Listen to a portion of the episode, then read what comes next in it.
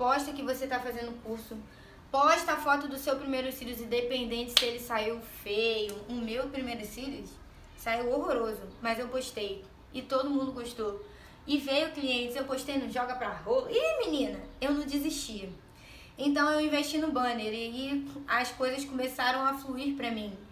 E uma coisa muito importante também que eu fui vendo, eu precisava tirar fotos do meu trabalho. E eu confesso pra vocês que eu fiquei um ano com o meu celularzinho lá, que eu tinha, mas as fotos não estavam legais, assim, não saiu legal. E eu preferi primeiro investir em banner, aí depois eu fiz um cartãozinho, aí depois eu fiz folheto, aí depois eu criei minha página no Instagram de cílios. Gente, eu separei o meu pessoal, tá? Eu tenho meu pessoal mas eu fiz a minha própria página de cílios e postei a primeira foto, fui postando, postando, e isso foi dando resultado para mim também.